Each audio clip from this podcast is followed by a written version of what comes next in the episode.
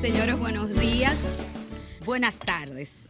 Gracias del alma por estar con nosotros en este nuevo abrazo que es tu programa Trátame Bien. Soy Ana Andrea Villacamacho y estoy en Sol 106.5, la más interactiva. Bueno, y hoy, conducen con- y hoy conduce conmigo el team completo. Don Víctor, señora Nilka. Muy buenos días, ¿cómo están todos y todas? Sean ustedes, es muy agradable otra vez estar en contacto. Estamos together. Buenos días, buenos días. Aquí de plaza me estando acompañado de nuevo con- por ustedes y esperando que el programa sea eh, de agrado para todos los oyentes. Bueno, este programa es producido cada sábado con mucho amor y mucho respeto hacia ti para que todos y todas podamos aprender a convivir y a amar de una manera pues muy, muy positiva. Ella no era frágil como una flor. Ella era frágil como una bomba. El próximo lunes, señores, 8 de marzo, celebramos el Día Internacional de la Mujer. Y el mensaje que quiero darle a todas las mujeres de mi gremio es que asuma esto con fortaleza y también con compromiso. Hagamos un alto, sí, un alto, al maltratarnos a nosotras mismas, que hagamos un alto a ser tolerantes con el maltrato. Buscar ayuda es amarte, pero también es respetarte. No es cierto que las mujeres somos frágiles, al contrario, somos fuertes, luchadoras, fajadoras. Comenzamos y volvemos y recomenzamos. Vivir es urgente, mujeres. Seamos promotor- promotoras también de soror- sororidad, defendamos nuestro espacio en cualquier territorio, el respeto, amiga, hoy que me escuchas, el respeto hacia ti es igualdad. No permitas que nadie te levante la mano, que nadie te levante la voz. Celébrate, celébrate mujer, hoy, mañana y para siempre.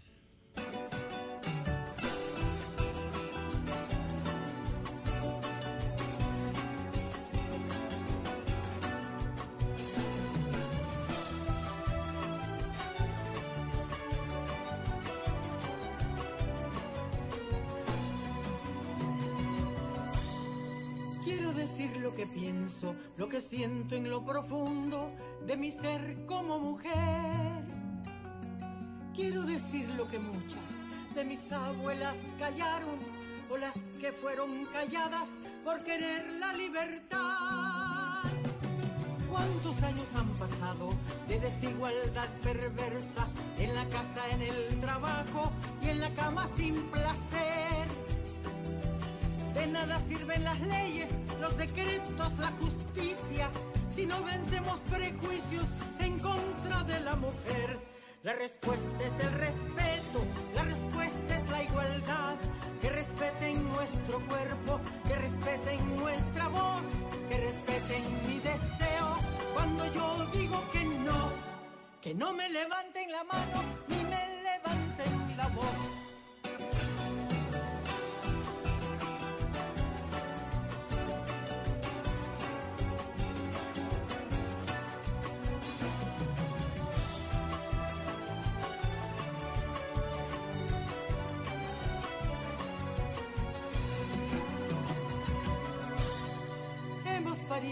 Hijos que los demás han querido con temor al porvenir.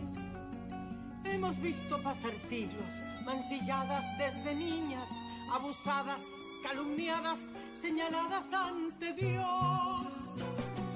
Quieren que sigamos siempre en el papel de sumisas, como la mujer perfecta, sonriente, esclava y feliz. Que la escoba la cocina, de la cocina la plancha, sin horario ni salario, maltratada es la mujer.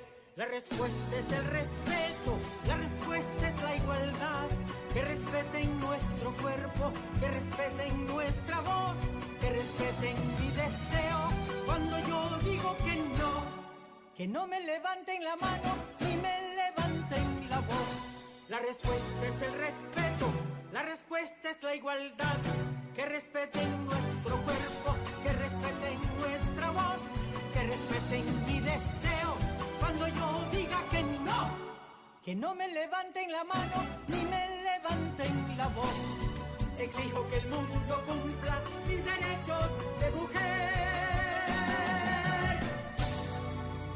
Luego de escuchar mis derechos de mujer, qué himno, ¿eh? Milka y Víctor. A mí hay una cosa que yo rescato mucho de esa, de esa canción y que me encanta, y es que reivindica el tema de la conciencia de derechos, porque la violencia realmente es una violación a tus derechos. Cuando tú quieras saber si algo, si te están violentando, entonces apréndete cuáles son los derechos humanos fundamentales, esos que recibimos al nacer, con el simplemente hecho de nacer. Y entonces, cuando uno de esos es violentado, entonces tú estás siendo violentada. Yo recuerdo la primera vez que yo asistí eh, a una marcha del 8 de marzo, Cuenta. que parecía una mosca en un vaso de leche. Tú, Mirando a mi alrededor, eran pocos los hombres que en esa oportunidad estaban presentes. Pero escuchando la canción también hago reflexión hacia mi historia de vida. Cuenta. ¿Cuántas veces, por una formación cultural patriarcal y machista, yo fui violento eh, hacia, hacia parejas, hacia amigos o hacia amigas? eh, y lo veía como normal, porque el hombre tiene que ser fuerte, porque el hombre no puede permitir que se le avasalle. Y en la medida que uno va avanzando precisamente en la construcción de una nueva masculinidad, de masculinidades positivas, se va despojando de todos esos lastres que en un momento fueron de poder, pero de mucha infelicidad. ¿Cuántas mujeres quisieran que los compañeros que tienen al lado tuvieran ese discurso, Nilka? ¿Cuántas mujeres? Cuando Nilka, tú hablas de derechos humanos, mira, yo me voy a la Constitución de la República y me voy, y me voy a la vida, el derecho humano más importante que tiene una como mujer es la vida, el honor, la dignidad.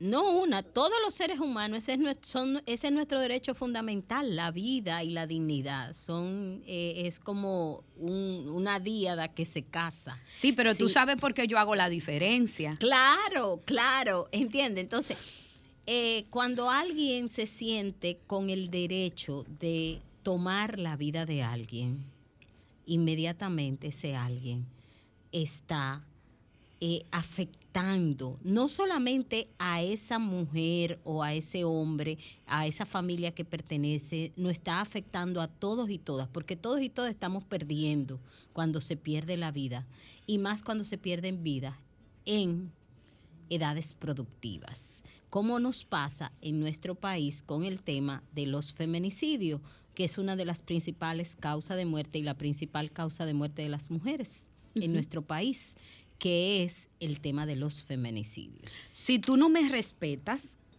si tú no respetas mi dignidad, si no existe eh, afecto, si no existe fidelidad, si no hay ningún tipo de compromiso, si tú me difamas, si tú me desvalorizas, si psicológicamente haces todo para desbaratarme, si físicamente me agredes, si tú entiendes que por ser mujer yo no tengo la misma oportunidad, si tú haces chistes misóginos y lo pasas de WhatsApp en WhatsApp, si tú me cosificas y si tú me respetas en cualquier medio de comunicación, tú me estás violando mis derechos de mujer.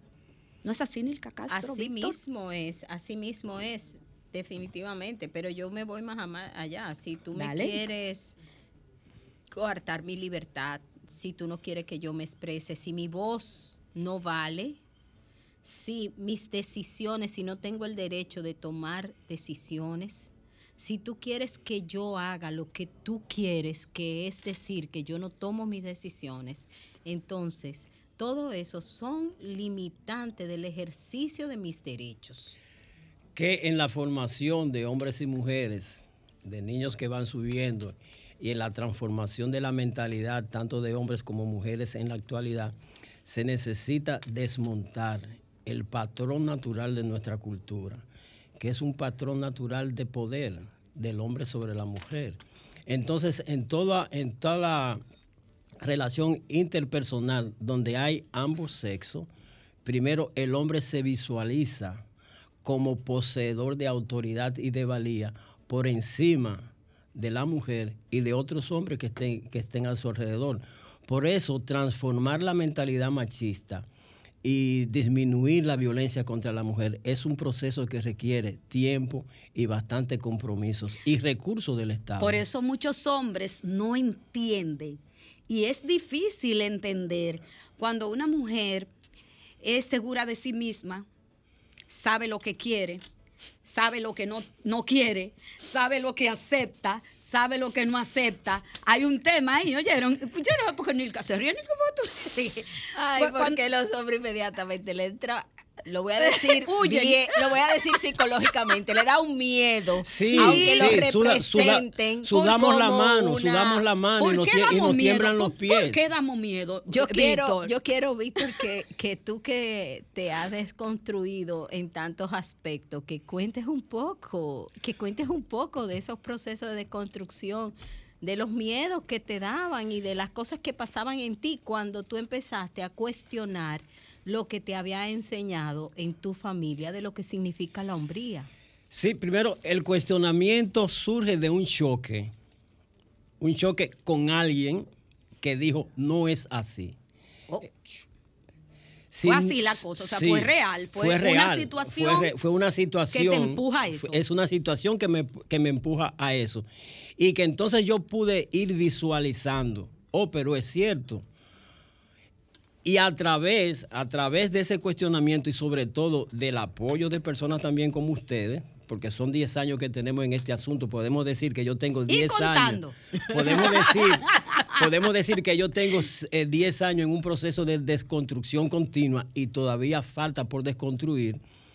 Son muchos de los elementos que, que- que uno eh, soltarlo es muy difícil. Por ejemplo, el hecho de que una persona, una mujer te diga, no es así, yo pienso lo contrario, y tú ponerte en la visión, en el objetivo de que lo que ella está planteando puede ser real y que tú puedes estar equivocado, implica una, una aceptación de derechos. Pero no es lo común, no es lo común. Claro que no es Aceptar eso no es lo común, porque te ven como, oh, y esta, Eh, dime. Porque a la larga los hombres están acostumbrados a tener la razón y como ellos están acostumbrados a tener la razón, le cuesta mucho, por ejemplo, todavía hoy que hay tantas mujeres preparadas, tantas mujeres que son cualificadas y tantas mujeres verdaderamente que se han desarrollado en el pensamiento, todavía a los hombres les cuesta mucho. Y, y yo creo, y todavía cuando los hombres se desarrollan menos, le cuesta mucho más entender que una mujer se puede desarrollar mucho más que él. Le genera mucho mayores miedos. Claro, claro. Eh, es interesante porque, por ejemplo, a nivel cultural nosotros tenemos eh, cliché, vamos a decirlo así, que, que fortalecen el ejercicio del poder y de la razón. Por ejemplo, el jefe siempre tiene la razón y más cuando no la tiene. Si nosotros llevamos el jefe a todo tipo de relación hombre-mujer, nos damos cuenta entonces lo difícil que es aceptar una relación de respeto y de igualdad entre hombre y mujer. Y claro, quiero aprovechar ahí porque hay muchos presupuestos a veces que son falsos. Eh, a veces se piensa que porque yo coordino, yo dirijo, yo soy el jefe de un equipo, yo soy el más capaz. Y eso no quiere decir eso. Y por eso la suma de las partes siempre va a ser un enriquecimiento mayor y, y coordinar simplemente a veces una oportunidad que uno tiene, a veces hasta de enriquecerse con todos esos que están por debajo de mí, que son los que me ayudan a que yo logre mis objetivos. Asimismo pasa Asimismo pasa en la familia, por ejemplo, a veces los padres y las madres creen que son los que tienen eh, eh, las mejores informaciones y a veces los hijos tienen muchísimas cosas que enseñar. Y asimismo pasa en la pareja también. El hombre siempre, eh, como, como se le ha vendido que él es cabeza, él siempre cree que tiene la mayor responsabilidad y por ende también que sus ideas son las mejores. Y a veces usted tiene una pareja que puede tener mejores decisiones. Y en la pareja que usted y lo que hay que hacer en una pareja es poder evaluar en cuáles áreas son tu fortaleza, en, cuáles áreas son mi fortaleza y en las áreas que son de mi fortaleza, yo llevo como la voz cantante y en las áreas que son tu fortaleza, tú llevas la voz cantante, pero no desde esa, esa normalización que hay en la sociedad de que como yo como hombre mi voz cantante en todo lo tema económico, en todo lo tema de, decisiones, en todo lo tema del ejercicio de la organización y lo tuyo que te toque es el servir, porque también ahí estamos reproduciendo más de lo mismo, una supremacía sobre otra. Y a veces hay mujeres que son mejores, por ejemplo, en toma de decisiones, porque las mujeres a veces analizamos desde tantos ángulos diversos pero también a veces un, elemento muy favorable que tenemos las mujeres es que incluimos a los otros que a veces a los hombres se le pasa de vista. El hombre pensando en sí mismo, a veces se le olvida tomar en cuenta a quienes tienes alrededor, sean sus hijos e hijas, sea su pareja, sea su familia o sea sus compañeras, compañeros de trabajo. Si usted no había pensado en tomar papel y lápiz, le aconsejo que lo haga en el día de hoy. Nuestras frecuencias son 106.5 FM en Higüey y Santo Domingo, 92.1 FM en el Cibao, 94.7 FM en el sur y el este y 88.5 FM en Samaná. Nuestras redes sociales eh, son arroba trátame bien radio, arroba becamacho, arroba sol FM, Nilka y Víctor. Eh, en Instagram yo estoy como Nilka Castro Cabrera, en Facebook como Nilka Castro. Víctor. Víctor Medina. Buenos días, hola. Buenas, doctor, un abrazo. Igualmente, ¿quién nos llama? Pedro Manuel Casal. Pedro, Pedro Casal, ¿cómo está usted? Muy bien, preocupado, preocupado porque le escucho decir eh, públicamente en Radio Nacional que si un hombre en un lugar de trabajo, en un medio de comunicación, le impide o le debate o le cuestiona o yo le llamo estúpida a una mujer, es un acto de machismo o agresión. Yo, quiero, yo no me crea eso, quería confirmarlo. O sea, si yo estoy debatiendo en mi programa con mi compañera y le digo, eso es estúpido, yo estoy agrediéndola como hombre. Oh, pero mire, Pedro, qué, qué interesante intervención la suya. Y ni siquiera yo me voy a atrever a hablar de lo que no sé, porque usted supo que lo que yo soy es fiscal. Víctor y Nilka, que son nuestros máster, expertos en estos temas, le van a contestar conjuntamente conmigo. Eh, Nilka, Pedro quiere escucharnos. Eh, yo creo que primero Víctor, que como es hombre, puede hacer. Pues yo tengo mi opinión. dígale a Pedro. Pedro, Pedro, sí, somos agresivos. Una de las primeras manifestaciones de agresividad que tenemos hacia el otro es la utilización del lenguaje utilizando palabras que denigran la, dignidad o minimizan la capacidad del otro, aunque culturalmente pueda ser aceptado, y ese es el problema, como es aceptado culturalmente, no lo vemos como agresión, pero realmente imagínate que yo te diga estúpido, ¿cuál va a ser el, sentimiento que, que tú vas a tener a lo interno? Una vez que reflexiones sobre eso. Yo puedo ver algo, una idea puede ser errónea y, y, yo puedo decir que la idea es errónea, pero eso no significa que la persona sea errada.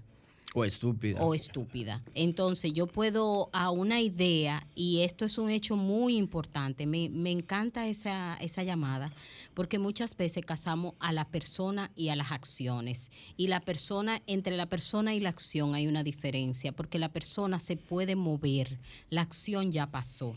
Entonces, tenemos que poder, cuando eh, cuando estamos debatiendo o cuando estamos eh, dialogando, poder diferenciar entre lo que la persona es y sus hechos.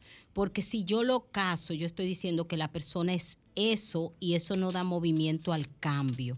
Ahora, cuando yo dejo el espacio entre la persona y la acción, la persona puede corregir su acción, la persona puede interpretar de otra forma, la persona se puede enriquecer y los seres humanos somos constantemente en movimiento. Entonces, no casemos a las personas con los hechos, que es constantemente lo que hacemos. Dejemos eh, siempre digamos que la acción, la acción es la errónea, la acción es la que está mal. Ahora, la No la perso- persona. No la persona. Sí, porque por ejemplo, yo puedo decirte que no estoy de acuerdo contigo, Pedro, públicamente, sin irrespetarte, Claro. sin desvalorizarte. O sea, yo puedo decir, mira, difiero de ti, difiero de tu tesis, porque O yo tengo de tu estudios, planteamiento. o difiero de tu planteamiento, pero no tengo que utilizar eh, palabras, eh, eh, adjetivos que, que te descalifiquen para entender que yo sí tengo la razón y tú no, pero encima te desvalorizo públicamente. Y además, como el, el conocimiento vive cada día transformándose, cada día vive evolucionando, porque Así es. vivimos en un proceso evolutivo, yo puedo tener una, un criterio que sea erróneo hoy, porque tal vez no he estado en contacto con otros planteamientos. ¿Entiende? Entonces, yo puedo demostrar que la persona está tiene un planteamiento erróneo, pero eso no significa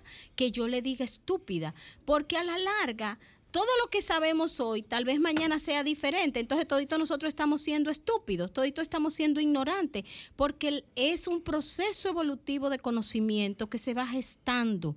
Y no podemos, no podemos casar y decirle estúpida es como lacerar a la persona. Y no podemos caer en esas laceraciones emocionales de la persona porque debemos de cuidar la emocionalidad, que es lo que permite que la persona sea sana. Y si la persona es sana, entonces vamos a tener mejores relaciones, mejores vínculos y vamos a tener entonces un mundo mejor. A eso que apostamos. Nos vamos a comerciales, volvemos de inmediato, señores. Esto es Trátame bien, no le cambie.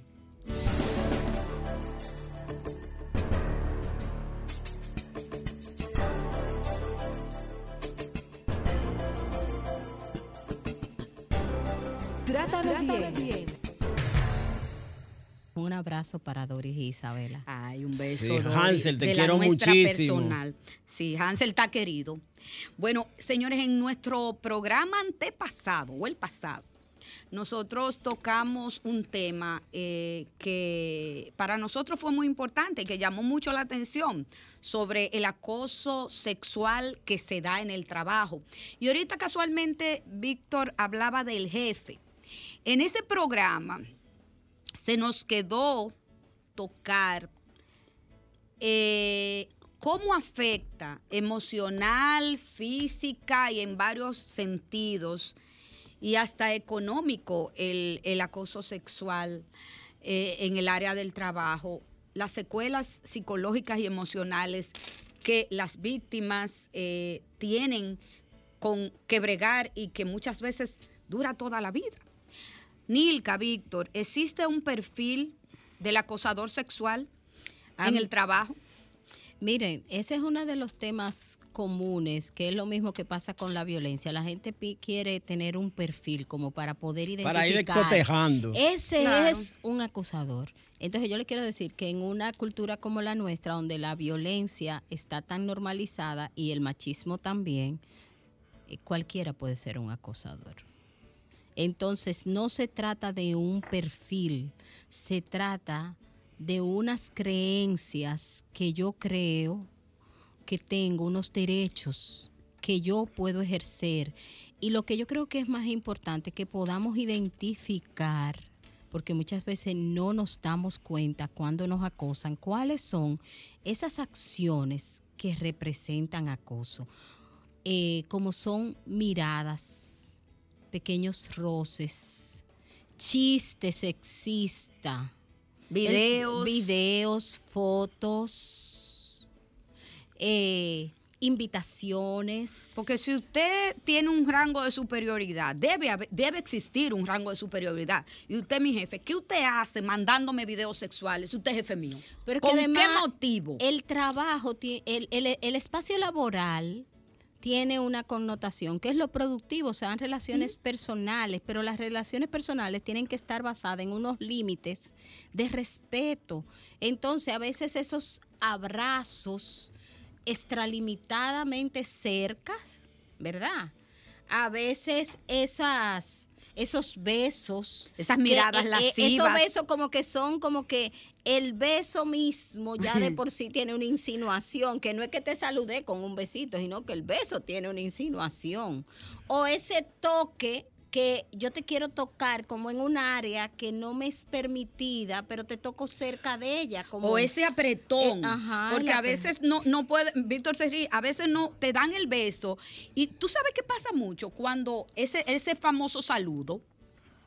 Pero, o sea, y que yo- lleva un comentario también, como Ajá. que, ay, pero magistrada, Fulana. usted sí se ve hoy como, usted está como rozagante hoy. A mí una vez me dijeron, si tú supieras, eh, a mí me dijeron Sí. una vez, Vamos, que eh, si yo la invito a salir a tal sitio, Usted se atreve. eh, eh, se me conoce medida de coerción, yo le pregunto, ¿usted me está acosando por casualidad?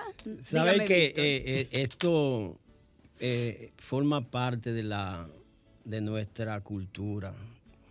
El criterio de que el hombre es, es un cazador permanente. y que tiene el permiso social para hacerlo. El permiso social de conquistar, de avanzar.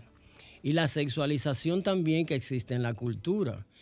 Entonces, a la mujer la vemos con un, como un objeto a conquistar. Y más, si estamos en posiciones que nos brindan cierta ventaja, de una manera muchas veces inconsciente, avanzamos, porque eso es lo que se espera que un hombre haga dentro de, dentro de su ámbito de desarrollo. Y muchas veces la mujer lo ve como algo normal, que la halaguen, que le den ciertas, ciertas ventajas a nivel de trabajo, porque el acoso tiene diferentes, manifestaciones de entrada. Como decía Nilka, puede ser un halago, simplemente un saludo. Y yo en, en- en el área que comparto, identifico, por ejemplo, que se nos hace difícil entender, entender lo que es el rol del jefe, el rol del compañero como tal y la persona, la sexualización de la relación. Mira, Víctor, el acoso sexual en el trabajo es un delito. Está sancionado por la ley 2497. No es normal. ¿Cuál es la diferencia? En que si yo doy aquí esencia para que tú me seduzcas y me enamores, bueno, ahí es otra cosa, como decía una amiga mía, fiscal en un tribunal, si no es de gusto a gusto, y tú tienes un rango de superioridad y tú estás utilizando estrategias eh, perversas para cumplir un cometido, unas vías de hecho, que es pues llegar al abuso sexual, entonces estamos hablando ahí de la tipificación del delito per se. Y eso, señores, es denunciable. La- el acoso sexual laboral se denuncia en las unidades de atención a víctimas o en tu fiscalía más cercana o llamando a Línea Vida. Eh, para comunicarte con nosotros, con Víctor, con Nilka y conmigo, llamas al 809-540-165 y 1-809-200-165 desde el interior.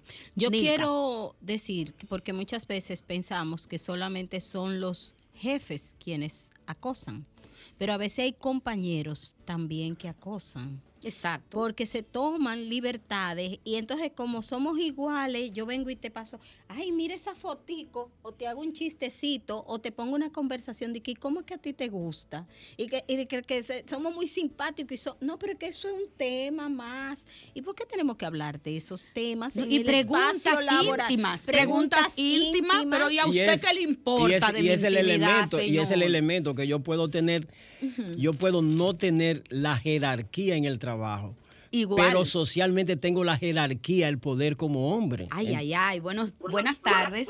Hola. Buenas tardes, buenas tardes, ¿cómo están ustedes? Muy bien, gracias a Dios. ¿Quién nos llama? Le habla Cristino Alejandro Canelo desde la ciudad de Santiago.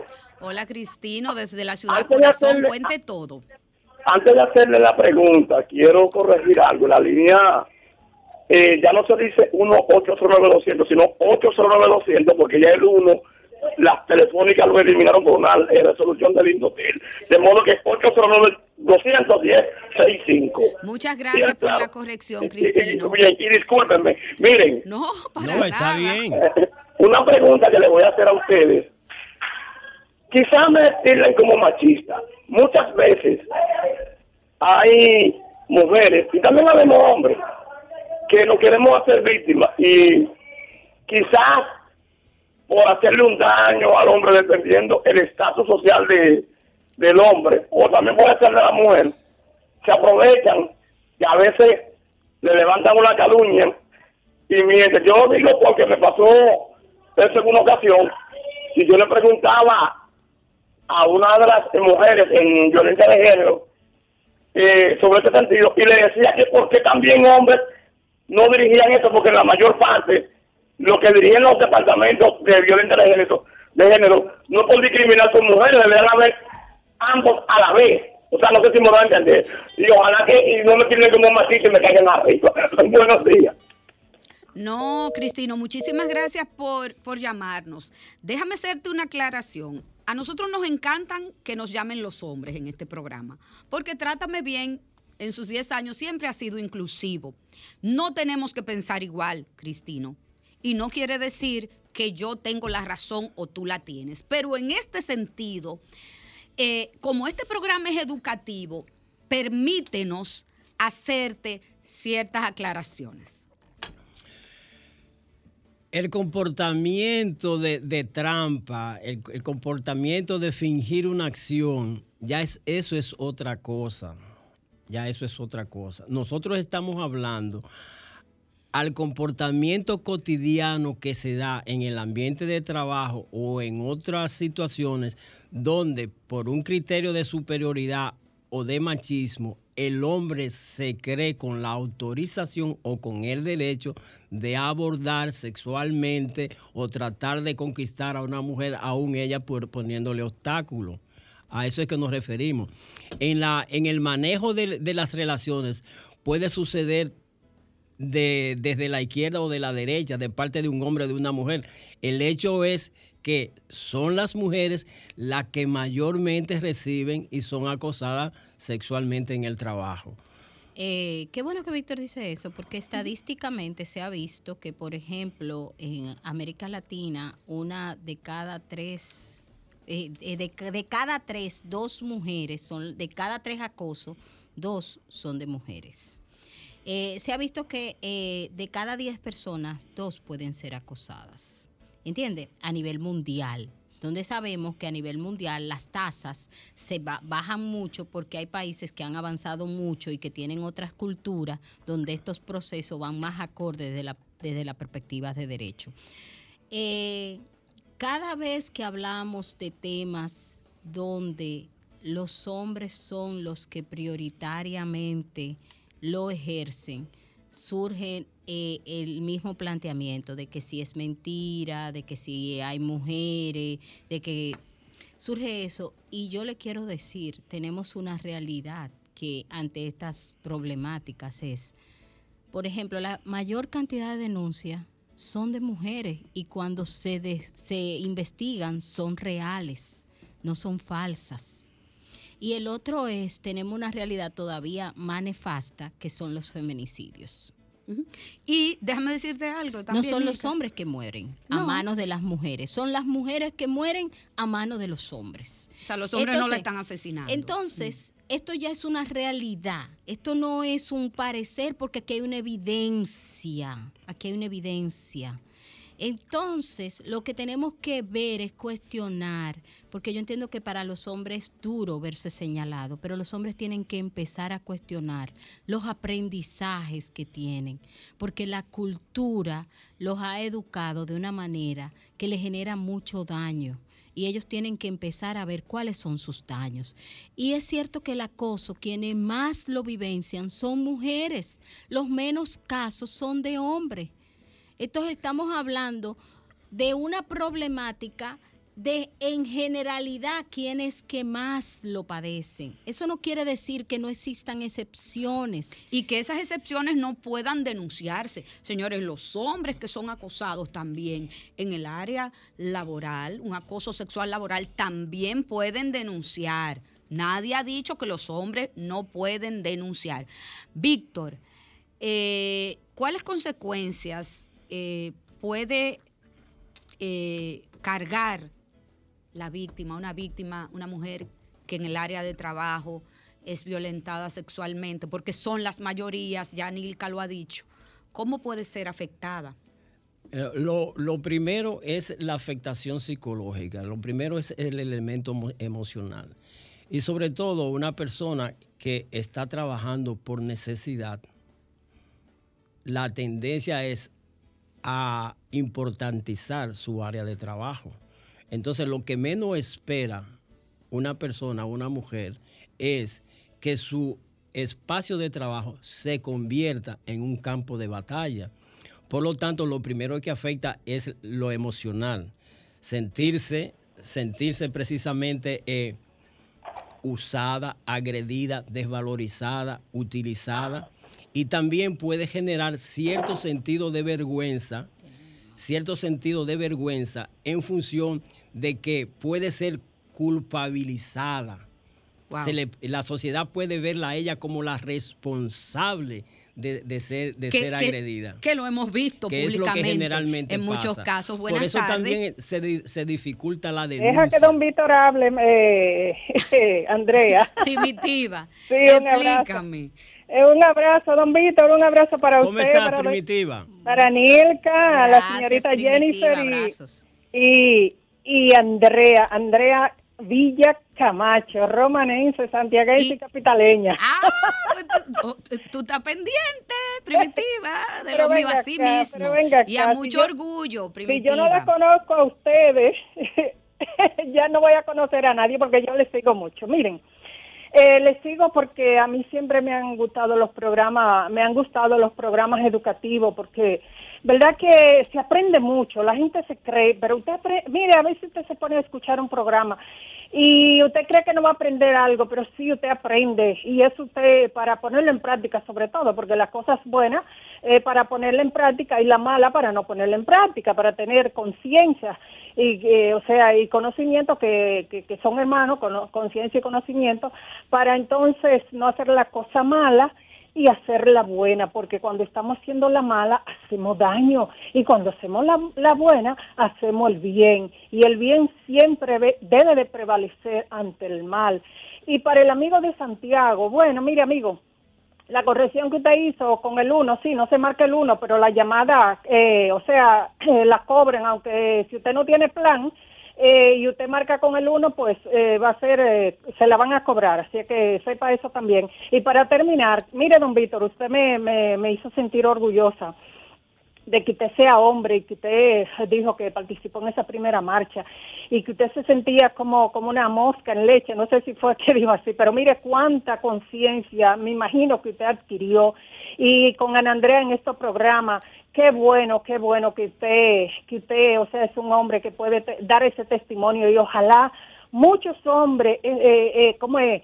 Hagan un testimonio así como usted. Ahora tienen que hacerlo, ¿saben cómo? Cambiando, escuchando este programa, buscando ayuda, porque señores, eh, no, no, la, la pareja no es para hacernos ma- eh, mal, es para convivir, convivir en paz, en armonía, eh, eh, eh, vi- convivir en paz. Y si ustedes no pueden, o sea, llevar la convivencia, pues dejarse, porque para hacerse maldad el uno al otro, mejor déjense. Un abrazo.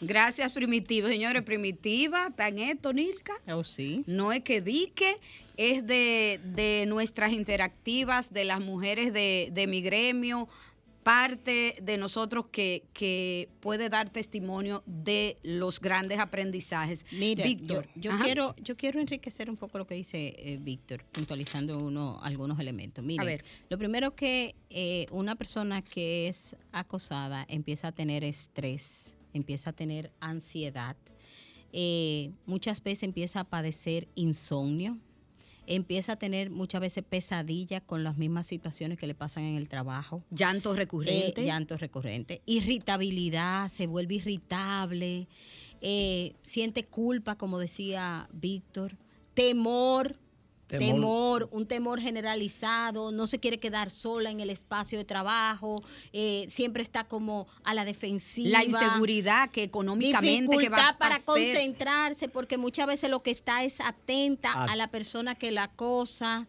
Tiene, empieza a deteriorarse su autoestima, porque empiezan toda la confianza, la seguridad, la percepción de sí misma, se empieza a, afectar.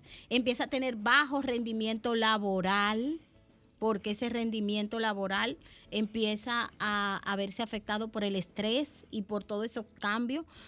Empieza a tener ausencias en el trabajo porque muchas veces no quiere ir para no enfrentarse a la persona que la. Maneja mucho miedo la víctima. Maneja mucho miedo, se aísla.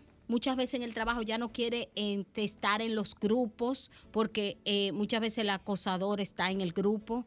Eh, también muchas veces pasa que como cuando teme cómo va a ser vista, cómo los demás la van a ver y por eso entonces empieza a no querer, a tener ese miedo porque no quiere denunciar, porque eh, lo que normalmente pasa cuando la persona denuncia es que en vez de creerle la gente duda. La gente empieza a solidarizarse con quien agrede, Ay, empieza a decir que si es el comportamiento de ella, que ella Que es porque muy- ella se que montó ella en ese sexy, carro. que porque ella se montó, que porque ella fue, que entonces todo el mundo empieza como a justificar el acoso y el- la justificación del acoso lo que hace es que le quita la responsabilidad a quien agrede. Y está el elemento entonces, cómo se proyecta eso a nivel de familia. Si ella es casada, lógicamente se va a alterar la convivencia, la convivencia en el hogar. Y el esposo va a percibir el cambio de comportamiento en la relación. Ahora, imagínense ustedes un esposo machista tradicional que ve el, el cambio en el comportamiento de su esposa, ¿qué es lo que va a pensar? O sea que afecta todas las esferas de la vida de la mujer. Completamente, Física, completamente. emocional, a nivel económico, porque terminan siendo O gastos despedidas. y Gasto gasto médico. médico, pérdida del trabajo, los gastos legales si se embarca en un proceso legal, a veces tiene que hacer cambios de espacios, hay muchos elementos que va a implicar. Señores, ¿qué costo tan alto tiene el machismo? eh? ¿Qué costo tan alto tiene el machismo? Para las mujeres. Nos vamos, Humberto, con esa reflexión a comerciales. Esto es Trátame Bien. Quédese con nosotros.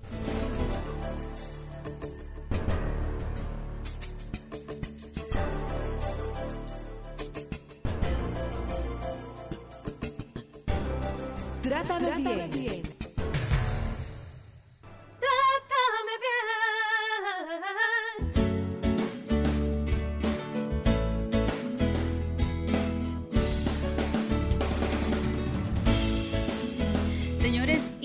hablamos de derechos de mujeres a propósito de que llega el 8 de marzo.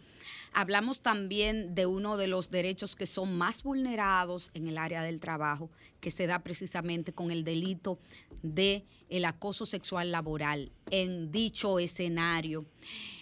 Hay que denunciar, mujeres, tenemos que denunciar porque cuando usted no denuncia a un acosador sexual, así sea su superior, su compañero, su gerente, que ya no se le llama jefe, supuestamente, la administración moderna llama gerente, o una persona que tenga un, tipo de superioridad en el área laboral, usted tiene que denunciarlo. ¿Por qué? Porque si usted no denuncia, a él le conviene.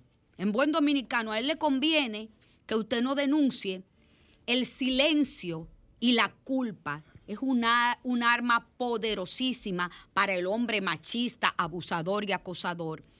Y no podemos permitir que ese hombre siga violentando y abusando de otras mujeres, porque el hombre que abusa de una mujer en el área del trabajo no es con ella, ¿no? Tiene todo un harén y todo un, todo un expertise de expedientes Eh, y es famoso inclusive en- en ese accionar. Y todo el mundo en la empresa lo sabe. Pero Evo todo el mundo se hace de la vista gorda, como dicen, o de la de que no ve. Y muchas veces esto es lo que permite que él continúe su accionar. Y además, como cuando alguien se decide hablar, lo que se hace es que se cuestiona a quién habla y se duda de quién habla. Las otras dicen, ah, por eso es que yo no hablé, y justifican su silencio. Y entonces es como acoso tras acoso. Yo viví, por ejemplo, en mi primer empleo eh, eh, formal, como porque yo había tenido un empleo antes, pero un empleo como de adolescente, pero en mi primer empleo ya como formal, eh, yo viví acoso del que era mi superior. Y una de las cosas que, que no permitió como que la situación se hiciera más incómoda para mí, yo trabajaba en un departamento de hombres, fue que todos esos hombres, ellos se aliaron para protegerme cuando ellos se dieron cuenta. O sea, tú, tú tuviste una gran red de apoyo Yo tuve de una tus red de apoyo. compañeros. Ellos se aliaron para protegerme. Entonces ellos no me dejaban sola con él en el departamento. Ellos estaban siempre pendientes. Por ejemplo, una de las cosas que a ellos lo advirtió era que hacíamos inventarios de noche. Era a las 12 de la noche. Él nunca iba, pero desde que yo entré al equipo, él empezó a ir. Por casualidad. Por casualidad. Y ellos dijeron que es raro, porque él nunca iba a los inventarios que eran de noche. Y entonces pasó eso. Y cuando yo lo denuncié, cuando yo lo denuncié, eh, fue para mí también muy interesante y ahora mirándolo a la luz todavía más. Eh, había un cambio de gerente financiero. Había un hombre, él se iba a otra institución y lo iba a, a sustituir una mujer que estaba en el equipo. Ese señor, cuando yo le, eh, le planteé la situación de acoso, él me apoyó y él lo amonestó y él lo llamó. Pero no lo cancelaron, a él lo dejaron y lo dejaron en su posición. Y cuando vino la que lo sustituyó, ella mejor me hizo responsable a mí y al final yo terminé cancelada. Sí, esa es, una, una de las situaciones que se da con la, la persona que es víctima de acoso. O sea, las redes de apoyo que tiene eh, son muy limitadas y la tendencia es a culpabilizarla a ella del hecho. Incluso las mismas mujeres eh, le dicen, no, pero que tú eres la culpable porque fíjate lo que tú hiciste, fíjate cómo tú vienes. Y nosotros, o sea, el hombre, nosotros tenemos que darnos cuenta que la vestimenta de, de la mujer, el contacto laboral, no implica una, una, una necesidad, la obligación de yo seducir, conquistar a esa mujer. Que ese elemento tenemos que tenerlo bien claro. El área de trabajo es un área de adulto donde usted va a desarrollar actividades y logros de trabajo, donde lo emocional y lo afectivo entra en un segundo plano. Bueno, Víctor, y para el que cree que no es un delito, pues ya ustedes están viendo cómo públicamente están saliendo eh, casos donde mujeres eh, han decidido hacer suyo el derecho que tienen de denunciar. Así es que si usted se dedica a eso, yo que usted lo pienso mejor, ¿verdad? Lo pienso mejor, me parqueo, parqueo mi perversidad y respeto a la compañera de trabajo, que no necesariamente tiene que ser suya porque usted sea el director de esa dependencia. Víctor y Nilka, nosotros nos vamos en sus redes sociales. La gente puede conectar con ustedes para cualquier orientación, una consulta, ¿no? Para mí, en- me pueden llamar al 829-548-6511 y buscarme como Nilka Castro o Nilka Castro Cabrera. Yo estoy disponible en el 849-707-0998 y en la red Víctor Medina. Señores, gracias del alma por haber compartido este rato con nosotros. Nos encontramos y nos abrazamos el sábado que viene. Trátame bien.